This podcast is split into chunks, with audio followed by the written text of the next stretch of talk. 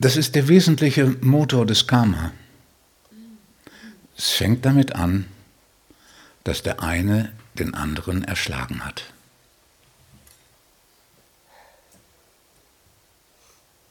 Und dann gibt es Rache. Und dann gibt es Abgrenzung und Kampf.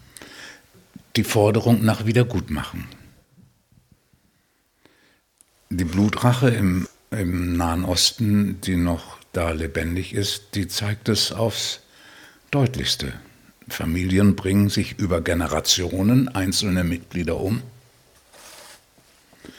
um ihrem Gerechtigkeitsempfinden, was auf der Rache basiert, Genüge zu tun. Und es wird immer weitergetragen. Jede Nation, die Krieg führt, glaubt sich im Recht aufgrund der Kriege, die vorher gab.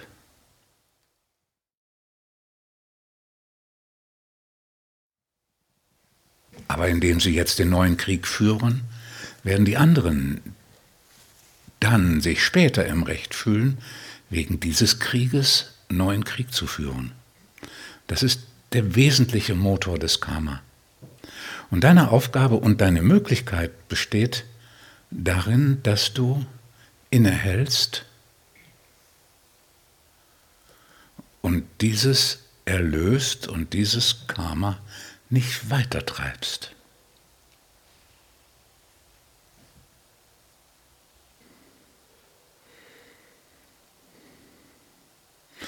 Das ist auch der Sinn dieses merkwürdigen Satzes, wenn man auf die Wange gehauen wird, dass man die anderen noch hinhält.